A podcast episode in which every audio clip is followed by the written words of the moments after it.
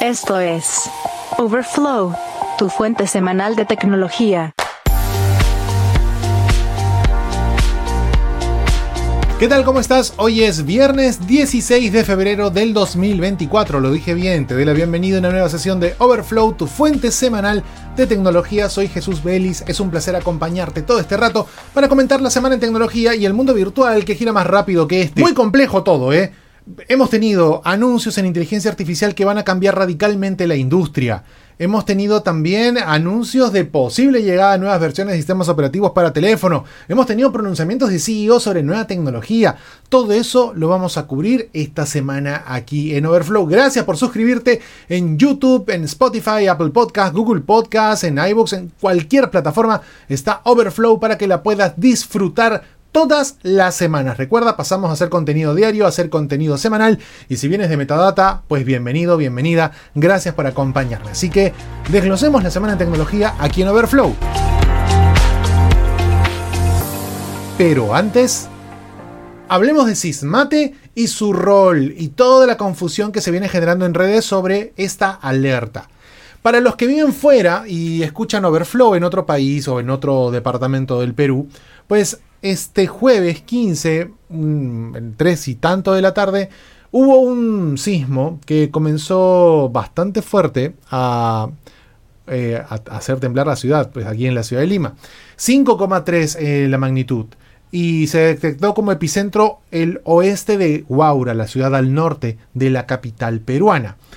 Y obviamente hace tiempo no teníamos un temblor, pero el temblor o la réplica vino de manera digital, porque es una semana en donde hay que poner un poco de contexto. En los primeros días de esta semana, el Ministerio de Transportes y Comunicaciones, en coordinación con Defensa Civil, comenzó a probar nuevamente el sistema de mensajería de alerta tempranas, conocido como SISMATE. Un mecanismo que ayuda a emitir mensajes de alerta en ciertas zonas localizadas o focalizadas en donde puede haber el riesgo de algún tipo de problema generado por desbordes de, ríos o deshielos o inundaciones o huaicos un riesgo que es monitoreado desde un cierto tiempo y que podría afectar una región. Vientos fuertes, ola de calor, todo eso son alertas que se envían a través de la infraestructura celular y llega como una notificación encima del sistema operativo, de tal manera que no puedes desactivarlo simplemente como una aplicación. Es un mensaje que rompe tu rutina, incluso si tu teléfono está en silencio, suena directamente y ya está y tienes que escucharla porque esa es su función. En todo el mundo se usa, incluso como alerta Amber, se usa como mensaje para ola de calor, se usa para todo en verdad. Así que esto se aplica en el Perú desde el año 2022 de manera oficial, pero viene implementándose por lo menos medio año antes. El tema está en que cuando ocurren cosas que no están cerca, Sismate se pone a prueba y tiene un error de geolocalización en donde se nos notifica, por ejemplo, a la ciudad de Lima de cosas que no ocurren en Lima o que no están cerca a nosotros y que ocurren en laderas de zonas al norte o muy al sur. Y tú dices, ok, están probando el sistema porque es un sistema en prueba.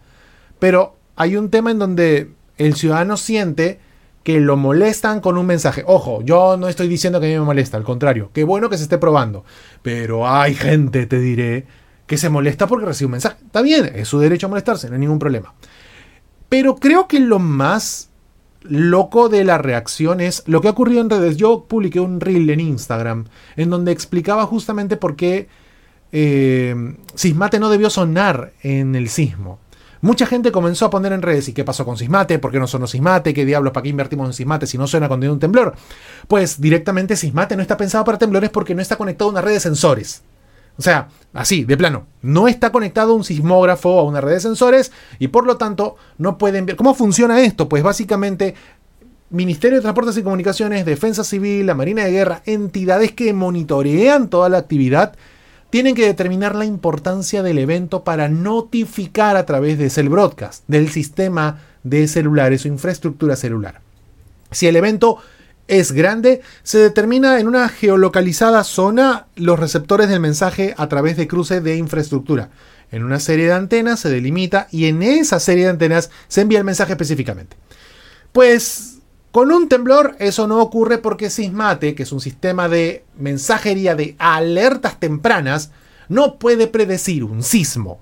Y como no está conectado un sismógrafo, un sistema de sensores a nivel nacional, tampoco tiene la facultad de avisar. No está hecho para eso. Para eso, el Instituto Geofísico del Perú, en colaboración con el INDECI, están desarrollando el SASPE, un sistema de alarmas sísmicas para el Perú y que podría estar entrando en funcionamiento en 2025. ¿Ok? SASPE es para sismos, alarmas sísmicas. Sismate es el sistema de mensajería de alertas tempranas para otras eventualidades que no son un sismo. ¿Ok? Ya, desde ahí ese punto. Pero la gente en redes dice, oye, si se llama sismate, ¿por qué no tiene que ver con sismo si se llama sismate? Bueno, ese es el nombre que tiene. ¿Qué vamos a hacer? Entiendo, entiendo a que genere confusión a algunas personas. Sin embargo, no entiendo algunas reacciones en donde me decían que por hacer yo un reel estaba justificando el pésimo nombre del gobierno para poner un sistema. Desde ahí ya estamos water acá, a 200 metros tú, con el pantalón abajo. No, así no es el asunto. Yo estoy mencionando cómo funciona. A mí no me puedes matar, mano, mana. Yo estoy explicando cómo funciona Sismate en función de lo que he visto en mis años de periodismo, de tecnología, conversando con las personas que se encargaron de implementarlo. Porque sí, conversé cuando Sismate comenzó a implementarse en 2022. Lo dije en RPP, lo hice en Metadata, creo que lo hice en Metadata. Y lo conversé, lo compartí en redes en un montón de veces. O sea, está cubierto. Pero de ahí que me digas de que yo tengo la culpa por el nombre y que la gente no muestra interés. Yo, porque puse ese comentario? Yo creo que más, o sea, tanto como un mal marketing eh, alrededor de Sismate, el tema también pasa por el poco interés de la gente realmente en resolverlo o entender la diferencia. Y se me fue, se me fue encima alguien a decirme, no, pero estás equivocado, que tú estás justificando la mala decisión, o de repente tú crees que los sismos son culpa de la gente. No, ya o sea, desfiguraron completamente lo que dije. Lo que yo mencioné básicamente es que si tú tienes un teléfono para criticar en redes sociales acerca de un tema que no entiendes, tienes el acceso a la información para entender lo que no entiendes también.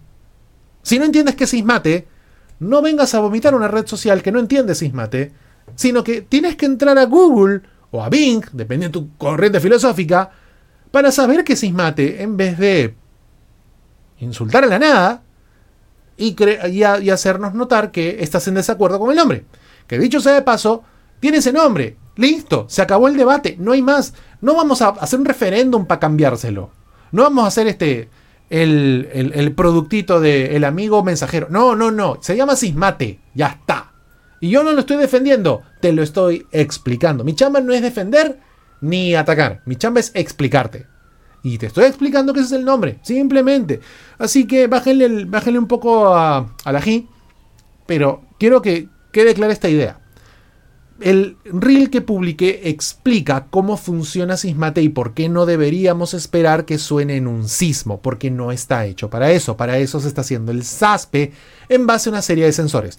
Pero el problema se incrementa porque mucha gente dice, pero yo sí recibí un mensaje, yo sí tuve una alerta. No, tuviste una alarma. Y es una alarma que no viene ni de Sismate ni de SASPE, viene de Android.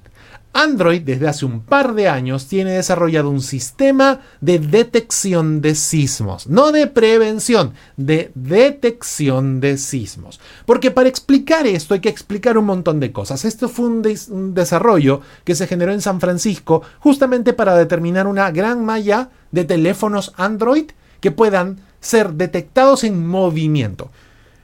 Un teléfono tiene una serie de sensores, un montón, entre ellos el acelerómetro, el giroscopio y otros tantos. Si un teléfono se mueve así, el teléfono sabe hacia dónde se mueve, puede detectar el movimiento, por eso las redes sociales tienen acceso a un montón de nuestra información de navegación porque saben cómo agarramos el teléfono, cómo hacemos swipe, cómo lo movemos, estamos sentados, parados en el baño, echados, boca arriba, boca abajo, como sea. Lo saben por la cantidad de sensores que tienen.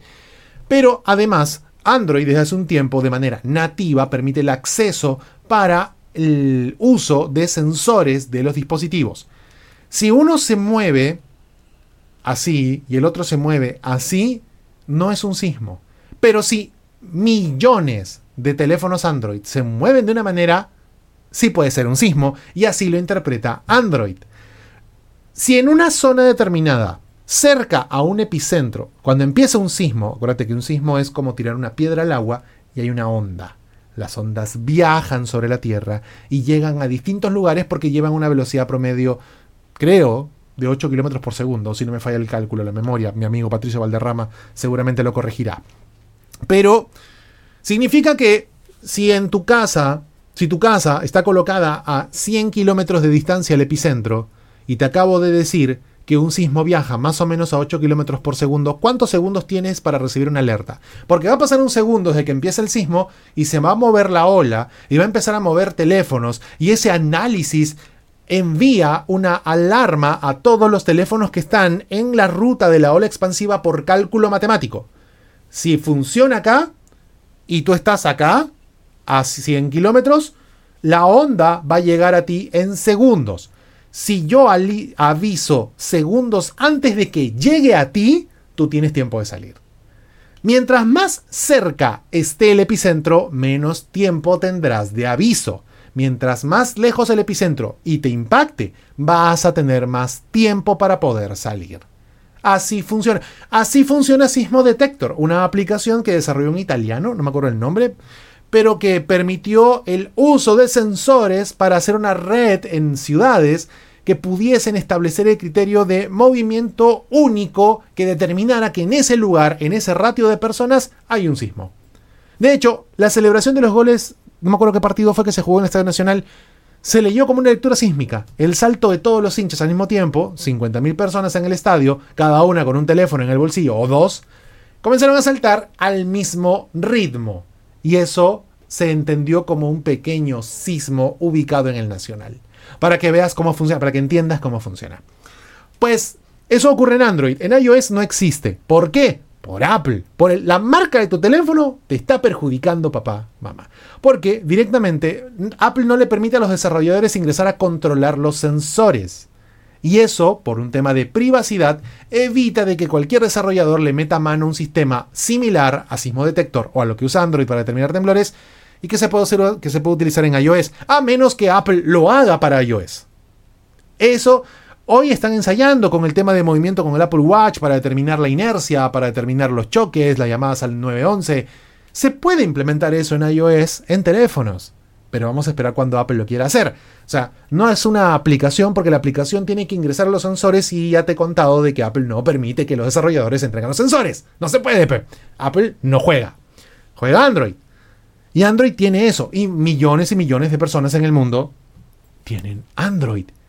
Y los bolsillos de los peruanos están llenos de Android. Si cada uno es un sensor y se mueven al mismo tiempo, en la misma dirección, a la misma altura, es un temblor. Eso es lo que notifica Android. Tú no has recibido Sismate, tú no has recibido SASPE, has recibido un mensaje de Android porque Android ya lo tiene de manera nativa en el sistema operativo. No, tú no tienes que hacer nada.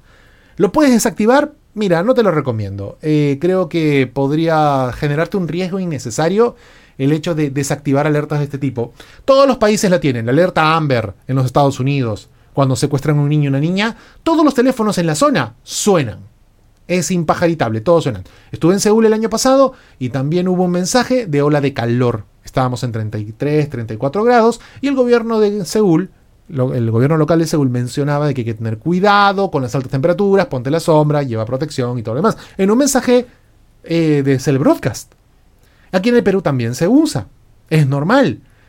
El tema está en que está siendo probado todavía se sigue haciendo de prueba. Así que hay que tener un poco de paciencia. Esto es ajuste, esto es normal.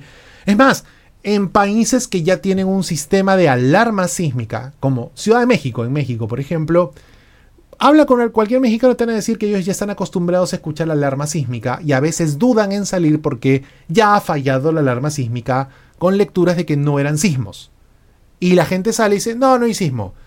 Y hay gente que espera a que se mueva la Tierra escuchando la alarma para recién bajar. Mucha gente. Porque pasa lo mismo que acá. No, que el sistema está mal implementado, que no... Sí. Tal cual.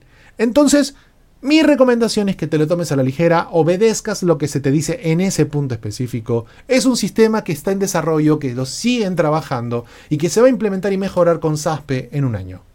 Ese sistema SASPE va a ser seguramente el Broadcast también y estará integrado con Defensa Civil y el Instituto Geofísico del Perú. con el sistema de sensores del país. Mientras tanto, Android ya tiene esto. Y por ahí leía, ¿no? Pero es muy fácil, es muy sencillo para Google. No, no es sencillo para Google. Esta tecnología no es sencilla, no es fácil de hacer. Se requiere de mucha investigación y desarrollo, se requiere mucho análisis de data, se requiere de nubes, se requiere conectividad, se requiere algoritmos de detección, se requiere algoritmos de decisión para enviar un mensaje, de decirte, este es el epicentro. No es fácil. No romanticen la tecnología, es muy difícil de hacer, pero se hace. Porque se haga, no es fácil. Solamente alguien muy capo, una institución muy grande, es capaz de hacerlo. No es fácil. Puede ser fácil en un futuro, pero no es fácil en este momento. No, no, no, no romanticemos el asunto, no, no, no abaratemos el esfuerzo de la gente que se quemó las pestañas en Mountain View para hacerlo, que contrató a la gente que sabe para hacerlo, que habló con especialistas para hacerlo. No es fácil, no es obvio, no. Si hubiese sido obvio, lo hubieras hecho tú que estás criticando tanto. O sea, pongamos en perspectiva el tema. Yo entiendo la molestia de mucha gente y entiendo la confusión porque el gobierno no está haciendo lo necesario para explicar de manera concreta estos sistemas.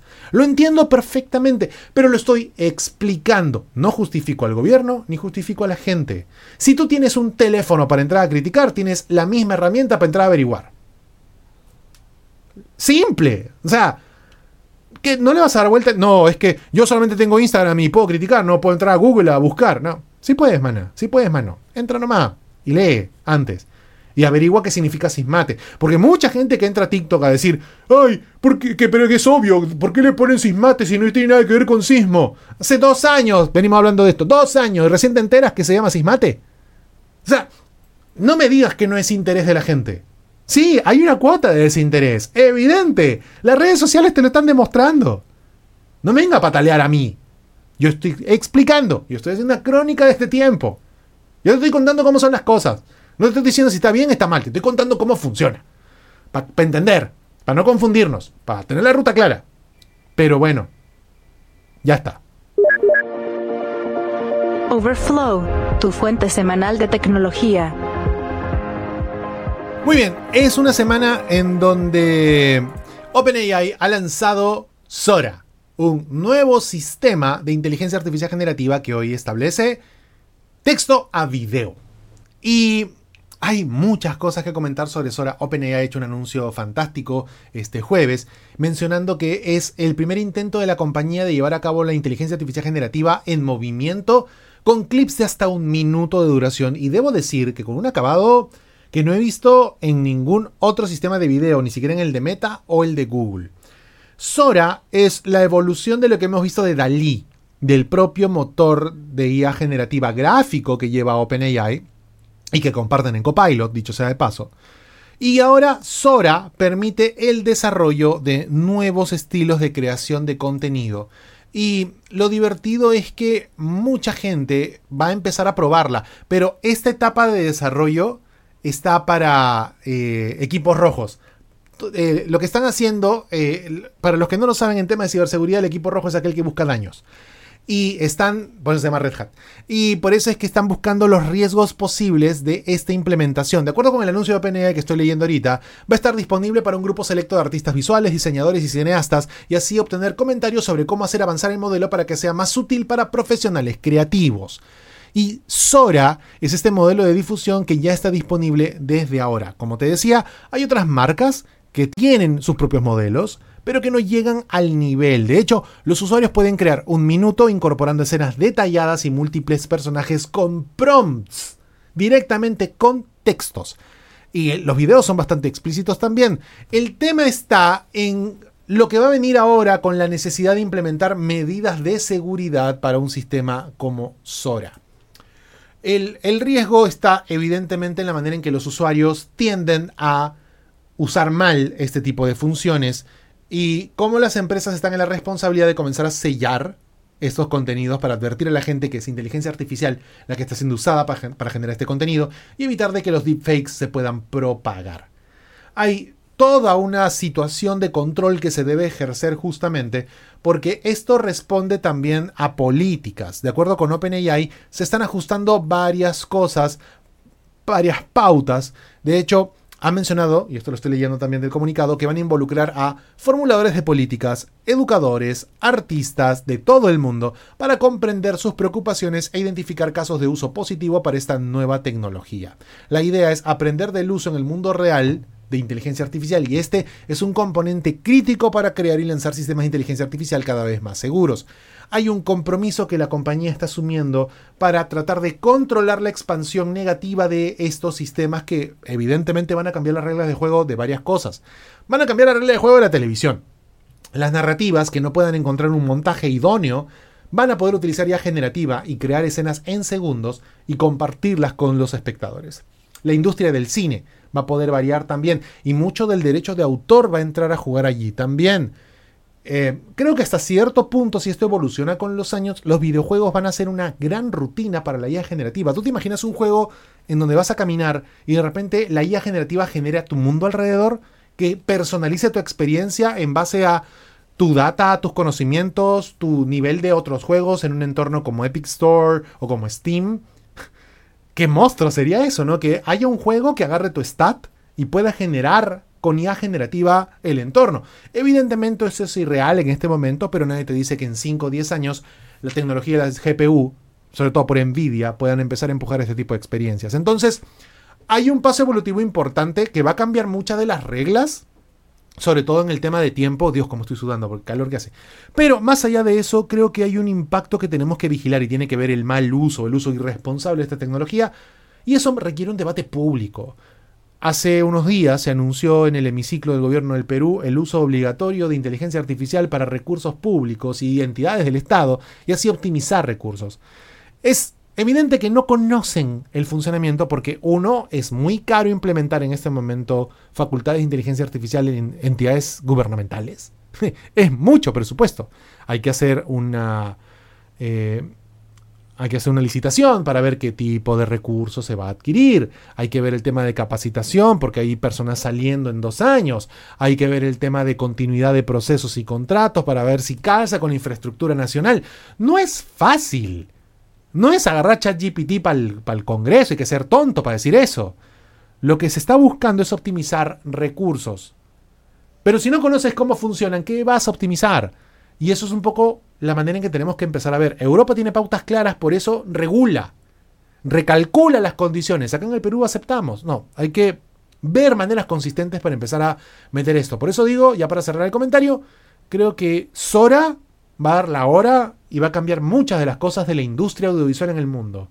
Va a empezar a mover otros engranajes, pero hay que estar prevenidos para evitar el robo de propiedad intelectual y sobre todo el, mal uso de esta tecnología. Finalmente, la tecnología es inocua, eh, o debería serlo, es el humano el perverso, no la tecnología ahí. Hay que tener mucho cuidado sobre los calificativos que tenemos sobre ciertas situaciones. Es como decir que las pistas son malas porque los delincuentes huyen en ellas después de robar. Y por eso hay que, cerrar, hay que destruir las pistas para que no huyan los delincuentes. No, por ahí no va el asunto. Overflow, tu fuente semanal de tecnología. Muy bien, estás viendo y escuchando Overflow, tu fuente semanal de tecnología. Y esta semana, el CEO de Meta, Mark Zuckerberg, Zuckerberg, no Zuckerberg como... Eh, no voy a decir nada. Mark Zuckerberg, CEO de Meta, expuso sus ideas luego de haber probado el Apple Vision Pro.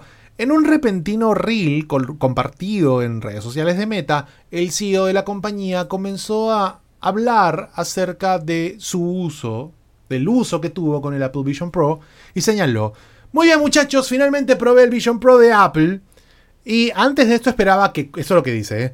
antes de esto esperaba que Quest fuera el mejor valor para la mayoría de las personas porque es realmente bueno y es como 7 veces menos costoso. En términos prácticos lo es. Un MetaQuest 3 cuesta 500 dólares, el Apple Vision Pro cuesta 3.500 dólares, la matemática es muy precisa en ese, en ese punto. Pero bueno, luego dijo, pero después de usarlo, no solo creo que Quest tenga mejor valor, creo que Quest es el mejor producto, punto.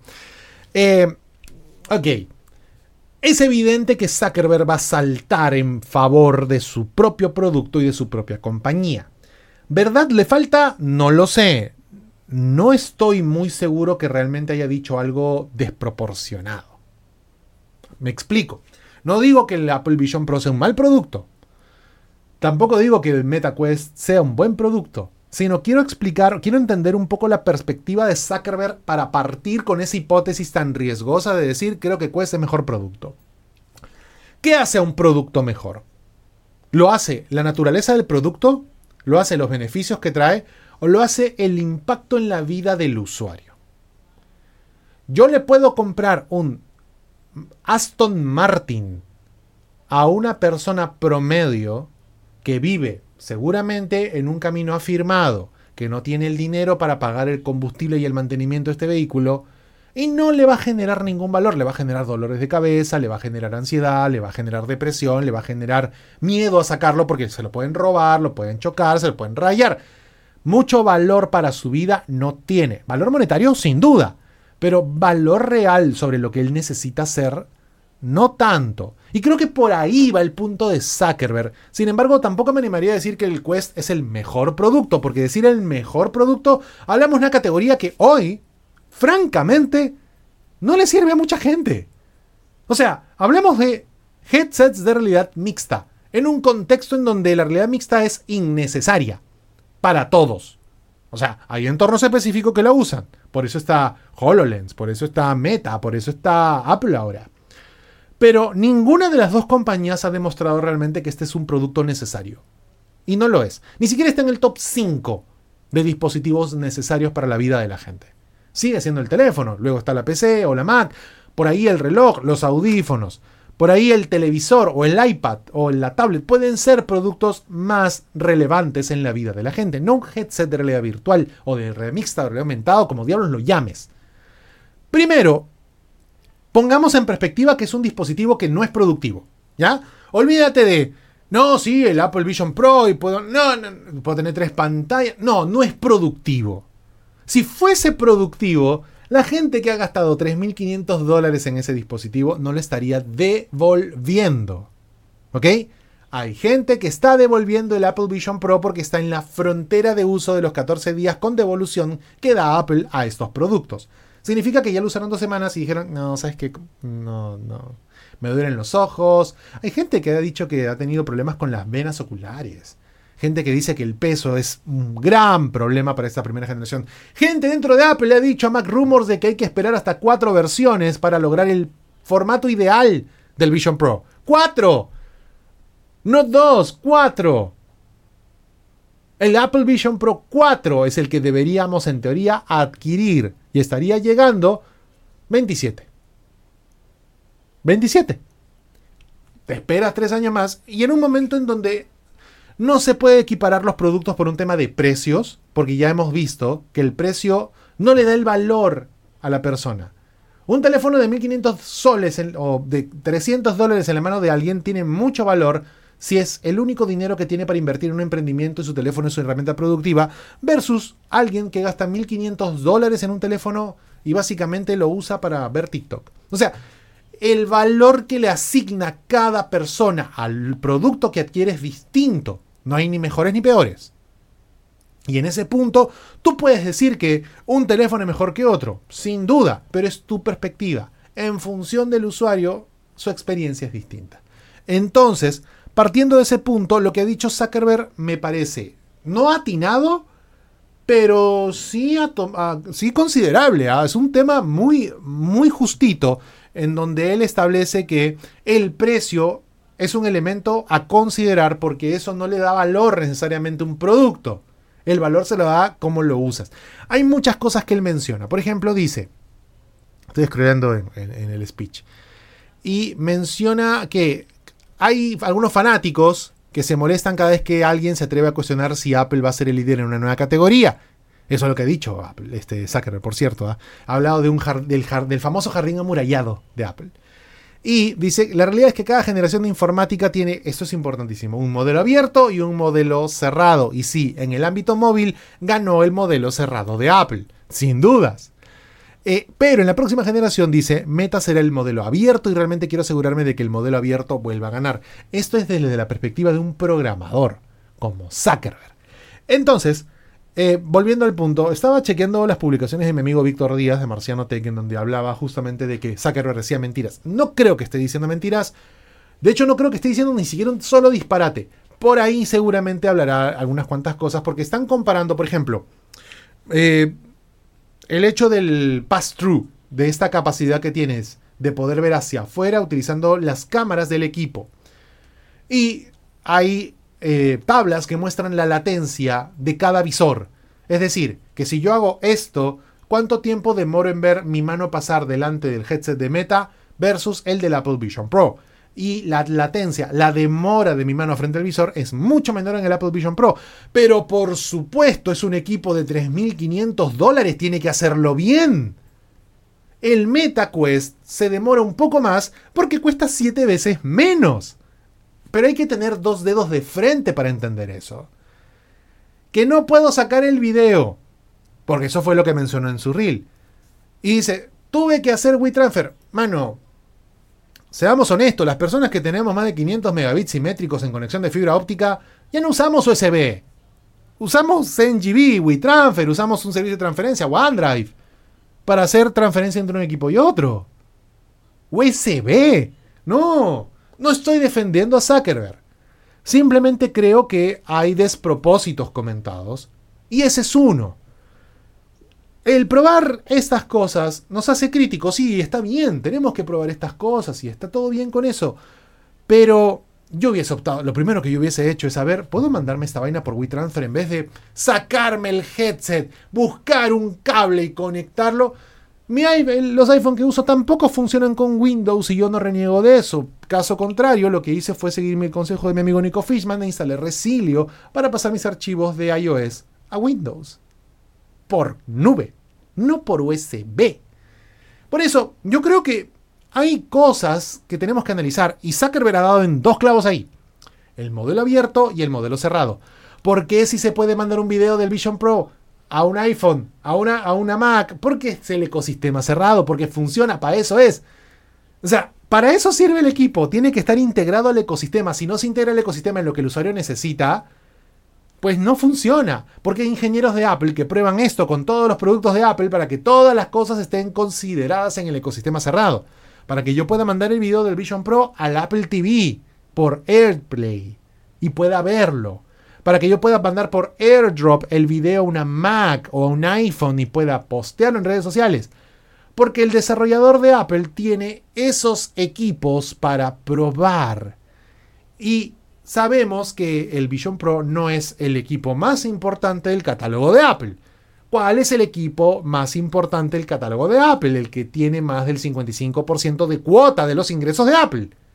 El iPhone. El primer eslabón de la cadena del ecosistema de Apple es el iPhone. Uno no se fideliza comprando un Apple Vision Pro, uno se fideliza comprando un iPhone. Porque cuando te compras un iPhone, y ves lo bien que funcionan con los AirPods y con el Apple Watch, vas a querer invertir más para ver cómo se lleva con tu MacBook. O con tu Apple TV en el cuarto, con tu parlante con Siri y con tus Apple Vision Pro si te alcanza. Eso es un ecosistema cerrado.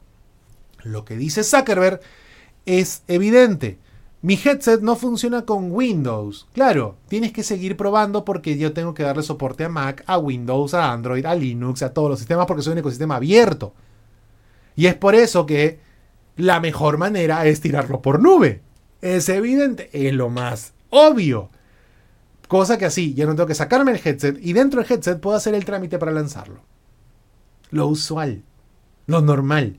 Ya que tengas tus problemas de codec, lo entiendo perfectamente y es algo que se debe seguir trabajando en Meta. Pero, valgan verdades, estamos hablando de dos productos completamente distintos. ¿Ok? Tendrán la misma forma, pero tú no me vas a decir que el Apple Vision Pro se usa para el metaverso. Eso es, evidente que no. Entonces no es el mismo producto. El MetaQuest está hecho para el metaverso. El Apple Vision Pro está hecho para el ecosistema de Apple. No hay más. Obviamente Zuckerberg está dolido porque nadie usa un MetaQuest en el avión. De hecho, en Overflow hace unos días mencionaba ese tema y te decía, hay un problema con los aviones y el tema de la unidad de medida inercial. El movimiento relativo y absoluto de vehículos como los aviones provocan que haya una medición falsa de la perspectiva y la distancia de los objetos, porque el sensor mide la velocidad del vehículo, pero no la velocidad de lo que pasa dentro del vehículo y eso se tiene que añadir como una unidad de medida inercial. Con eso ya se puede calcular que yo dentro de un avión que está viajando a cientos de kilómetros por hora en el aire, yo cuando me mueva no me voy a mover a esos cientos de kilómetros por hora en el aire, me estoy moviendo con una persona normal en un ambiente con movimiento relativo. El Apple Vision Pro tiene eso, por eso lo pueden usar en el avión, por eso el Spatial Computing funciona allí. Pero son productos de naturaleza distinta. Uno lo que busca es ser un headset de un ecosistema que quiere empujar la productividad, que quiere empujar el entretenimiento, que quiere empujar el gaming, que quiere empujar la privacidad, lo que quieras. El otro es un dispositivo metaversiano, que quiere permitir que la gente pueda conectarse a mundos inmersivos para interactuar. Apple también lo puede hacer, pero no es el fin supremo de Apple ser un dispositivo metaverso. No lo va a hacer. ¿Por qué? Porque es un ecosistema cerrado. Meta es un ecosistema abierto que va a depender de otros partners. Apple no depende de otros partners. No son el mismo producto. No son de la misma categoría. Bajo ese criterio, creo que Zuckerberg ha dado en el clavo y ha generado esta respuesta de gente pues, que usa una Apple Vision Pro. Entiendo la necesidad de mucha gente de comprar una primera generación, pero si Apple te dice, gente de Apple dice que tienes que esperar hasta la cuarta, pues, ok. Es por eso que ahora se nota que haya mucha gente. De hecho, The Verge tiene una nota muy interesante acerca de la devolución de los Apple Vision Pro, porque justamente coincide con la devolución de los 14 días posteriores a la compra. Y ellos mencionan el caso del propio gerente de producto de The Verge, el señor Parker Ortolani, que menciona que se le provocó la rotura de un vaso sanguíneo en el ojo. Y también tuvo, y había otro caso de una persona que tuvo una experiencia similar con el enrojecimiento de los ojos. Y también, eh, y el tema, por ejemplo, dice Ortolani, a pesar de ser tan mágico de usar como esperaba, era simplemente demasiado incómodo de usar, incluso por periodos cortos de tiempo, debido al peso y al diseño de las correas. Quería usarlo, pero tenía miedo ponérmelo. Por eso hay mucha gente que dice, no, ¿sabes qué? Me afecta, me da mucha fatiga, me duele la cabeza, eh, me da mareos, entonces lo devuelvo. Hay mucha gente que compró, hizo la review y lo está devolviendo. También es válido. Es demasiado caro, dice también, y difícil de manejar siquiera para intentar acostumbrarme a los constantes dolores de cabeza y fatiga visual que estás experimentando, pero volveré para el próximo. Eh, es que por ahí viene el tema, ¿no? Por ejemplo, eh, el que te marea. Hay ingenieros que dicen que la experiencia de codificación en el Vision Pro no es tan adecuada lo que dice un usuario en Reddit, si no lo uso para productividad, si no me encanta como entretenimiento y si no hay suficientes juegos para jugar, no puedo justificar conservarlo. Es ahí donde viene el punto. Si tú vas a comprar un producto de 3.500 dólares para empujarlo a tu ritmo de vida, estás haciendo que un producto sea tu ritmo de vida y no un producto que se adapte a tu ritmo de vida. Tú no impones a tu realidad un teléfono. Tu teléfono calza con tu necesidad. Tu teléfono calza con lo que tú quieres hacer el headset no calza con cosas que quieres hacer, calza con necesidades adquisitivas que solo tienes. Porque hoy, a la evidencia, no se puede justificar el gasto de 3.500 dólares por un headset. Te puede gustar y está bien que te guste. Personalmente gastaría 3.500 dólares en una guitarra Gem de, de Ibanez. No, soy, no, no toco bien, Mm, creo que no soy ni siquiera una persona que hace contenido de música como para decir, sí, esos 3.500 dólares tienen que retornar porque estoy gastándolos y eso me tiene que, lo que compre tiene que generar dinero, que se pague solo. No, solo la quiero comprar. Pero no es una primera generación, no es una guitarra no es un producto que en tres años va a entrar en, en obsolescencia. O que no se va a actualizar a Apple Vision Pro 4. O Apple, Vision OS 4 o Vision OS 7. No una guitarra no solamente gana valor con el tiempo, sino que además es perfecta. Está bien hecha, tiene versiones previas, tiene mejoras de otras generaciones. Y la tienes ahí. Tenla en la humedad, con, usarla todos los días. Pero está ahí. Es una inversión que no pierde valor. Un Vision Pro de 3.500 dólares pierde valor desde que lo sacas de la caja. Por eso lo están devolviendo. Para recuperar su inversión. Si no, no lo devolverían. ¿De dónde lo hubieran comprado en primer lugar? O sea, yo creo que acá se está endiosando un tema básicamente porque es Apple. hay que decirlo. Sin embargo, creo que Zuckerberg ha patinado en dos cosas, ¿no? Decir que es un mejor producto y decir que esto es el futuro. No, no, no, no. El, futuro es tratar de buscar cómo llevamos más agua, más gente, cómo alimentamos a la población. Ese es el futuro que tenemos que empezar a diseñar. Eh, pero dos compañías que tienen un enfoque distinto de un mismo producto, que no es un mismo producto, dicho sea de paso, como ya mencioné, están en una pelea que nadie quiere. Y no es ninguna de las dos la exitosa en el rubro. En un rubro que poco nada, poco trascendente va a ser con los años. Porque ya se demostró que no es productivo. Ya se demostró ni siquiera que es eficiente en temas educativos.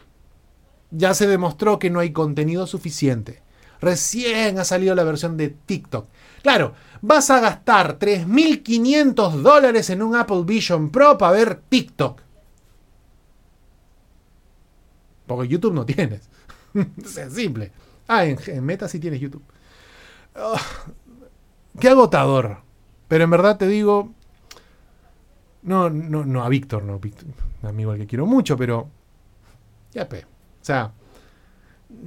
No es ni, ni, Apple ni Meta. En ninguna de las dos es la exitosa en esto.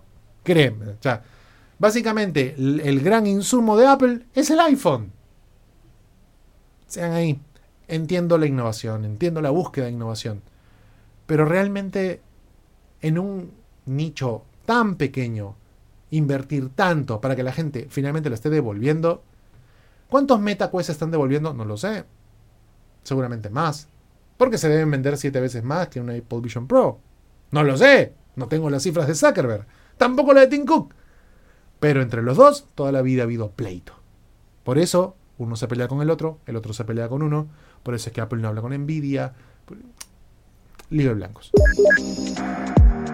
Overflow, tu fuente semanal de tecnología. Y sí, finalmente deberíamos estar cerca al lanzamiento oficial de Android 15. 15 versiones de Android. Yo recuerdo haber entrado con Android Ginger, no, Froyo, con el eh, LG Optimus One en el mundo Android en 2011. Sí, me demoré. Pero desde ahí, desde Froyo, me capturó Android. De hecho, yo era usuario de Symbian en Nokia. Y ahora estamos en Android 15. En Android Vanilla Ice Cream o Android V. Sí, porque sabes que Android tiene un nombre, un codename, un nombre clave en Mountain View. Y los desarrolladores usan esa palabra clave como código para hablar delante de los demás sin que no se note, ¿no? Y ahora el nombre código es un nombre de postre y ahora le corresponde a un postre que empiece con la letra V, con la B chica para los demás. Una letra V y sería Vanilla Ice Cream Sandwich o Vanilla Ice Cream.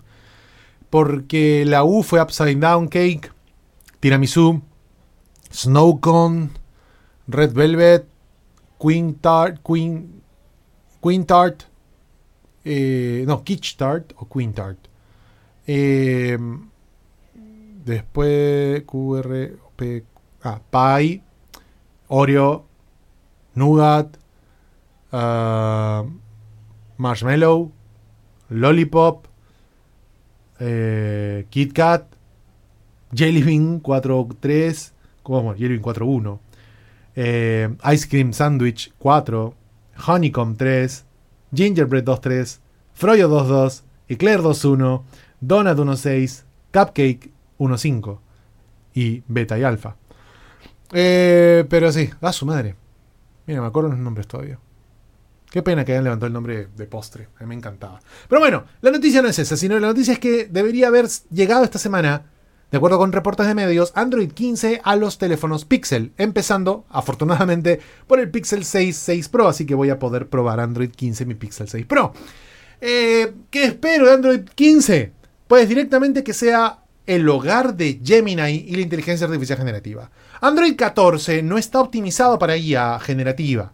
Es básicamente IA de procesos y aplicaciones en teléfono, pero tiene muy poco de IA generativa. El wallpaper, por ahí el tema de la interacción con ciertas apps, Pero es este año, particularmente este año, con el empuje de Samsung con Galaxy AI y ahora con la llegada de Gemini AI como básicamente asistente de Google ahora, porque ya no tenemos el Google Assistant, sino tenemos ahora, estoy probando el Oppo Find N3 Flip, tenemos Gemini en los teléfonos ya. Ya no tenemos al asistente de Google, tenemos a Gemini AI, lo vengo probando por APK, todavía no está oficial para Perú. Pero, caray, o sea, este es el año en donde tenemos que empezar a definir ciertas cosas con la inteligencia artificial en devices. Como ya había explicado en la edición previa de Overflow y en algunas ediciones de Metadata, eh, los procesos de nube o los procesos de inteligencia artificial generativa requieren de nube para poder llevarse a cabo. Tu teléfono gestiona, va la información a un servidor, el servidor hace el trabajo y luego te lo regresa. Sin embargo, este año con Snapdragon Generación 3, con MediaTek haciendo las cosas, con Nvidia, con AMD haciendo Ryzen AI, con Intel haciendo lo mismo, Gran parte de los primeros procesos rudimentarios de inteligencia artificial generativa van a poder ocurrir en el teléfono. Hoy hemos hablado, bueno, este año hemos hablado de Galaxy AI y esta fecha, este deadline que tienen para finales de 2025 y otorgar servicio gratuito de servicios de Google en el teléfono y que a partir de esa fecha tendrías que pagar por una suscripción para poder llevar a cabo inteligencia artificial en el teléfono. ¿Esto va a ser eterno? No. ¿Qué va a pasar para que sea gratuito? Pues el chip tiene que darle soporte offline. Hoy hemos empezado a verlo con Snapdragon 8 generación 3, pero con Gen 4, con Gen 5, con otros procesadores, con ARM, por ejemplo, llegando a más dispositivos, vamos a tener la chance de ver cómo la IA generativa de primer estadio, eh, conversacional, largo modelo de lenguaje, optimizado para cámaras, lo que sea, va a funcionar on device, offline, sin conexión a internet. No va a ser un edge computing, va a ser device. Y cuando sea device, va a ser gratis. Ahí recién. O sea, ya cuando tu 5G pueda correr 5G, ya está, listo. Ya no se habla de un aditivo 5G, una antena 5G, no, ya está en el dispositivo. Ya cuando está eso, perfecto. Es un poco el éxito de estas cosas, ¿no? La miniaturización. Por eso, en el bloque anterior, cuando hablaba de los headsets, creo que parte de un poco el éxito del headset y a largo plazo tiene que ver con la miniaturización de los dispositivos, la portabilidad de ellos y el precio asequible. Lo que hace eh, básicamente Meta con ray 300 dólares para lo que te da Meta es un poco caro, pero creo que me iré por la segunda versión pronto. Más allá de eso, si el procesador es capaz de gestionar eso sin conectarse a Internet, ahí es en donde Android tiene que entrar. A ayudar a los dispositivos que ya pueden generar inteligencia artificial o tienen IA generativa, perdón, desde el device, desde el chip, empujar esa experiencia para optimizarla. Ese es el gran presente que nos espera en Android 15. Por eso yo dudo que veamos algo muy intenso en las primeras demos, sobre todo que van a correr en dispositivos como Pixel 6 o Pixel 7, que podrían no tener el soporte adecuado para las novedades de IA generativa de Android 15. No sé cuáles serán. La evidente y obvia es el reemplazo del asistente de Google por Gemini. Pero más allá de eso, no tengo idea. Seguramente el borrado de fotos, seguramente la grabadora, no lo sé. Algo debe haber, pero yo asumo que el gran desafío es ese. ¿Cuándo llega? Pues en teoría, la Developer Preview de Android llega antes del Mobile World Congress. Por estadística. Sin embargo, debió llegar el 15 de febrero, de acuerdo con medios, no ha llegado. No sé si llegue justo cuando lance Overflow y para variar Google me ponen offside con, con, con un lanzamiento que no programé y que yo hable de que no llega todavía y ya llegó cuando salió esta vaina. Así que pues hay que esperar nada más, ¿no? Debería llegar en esta semana y luego llegará la Developer Preview 2 eh, la Developer Preview 3, la Developer Preview 4, la beta pública que llega para el Google I.O. Ya estamos hablando ahí de cuatro versiones. Y de ahí la beta 2, la beta 3, el final release, el, release candidate. Y al final la versión 15 como le esperamos. Ahora con los dispositivos dando soporte hasta 7 años, pues seguramente vamos a llegar a B, W, X, Y, Z, A y B. Vamos a dar la vuelta. O sea, mi S24 Ultra que llega en estos días va a tener Android A o B. Porque Z va a tener. ¿Para qué? No sé, pero... Bueno, Android 15. El buen Andy cumple 15. No, no cumple 15 años, tiene un montón de años, pero la versión 15 finalmente va a llegar a nosotros. Debería llegar este mes. Estaremos atentos.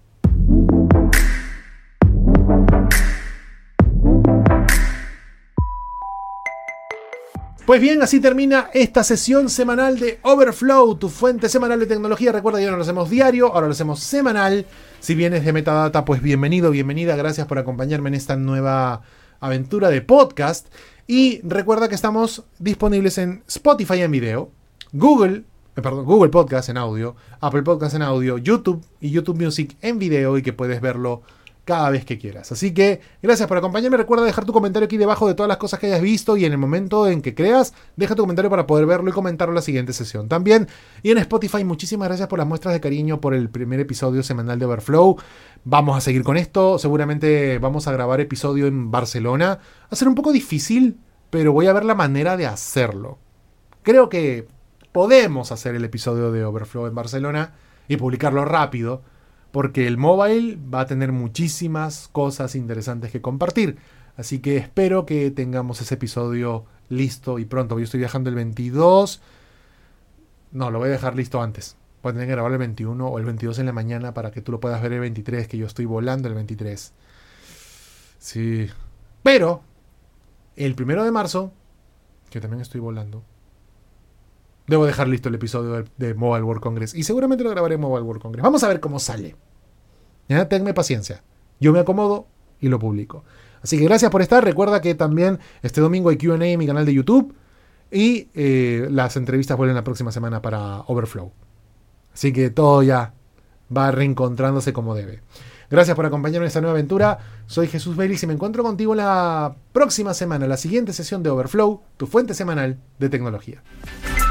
Gracias por escuchar a Overflow. Suscríbete para novedades semanales.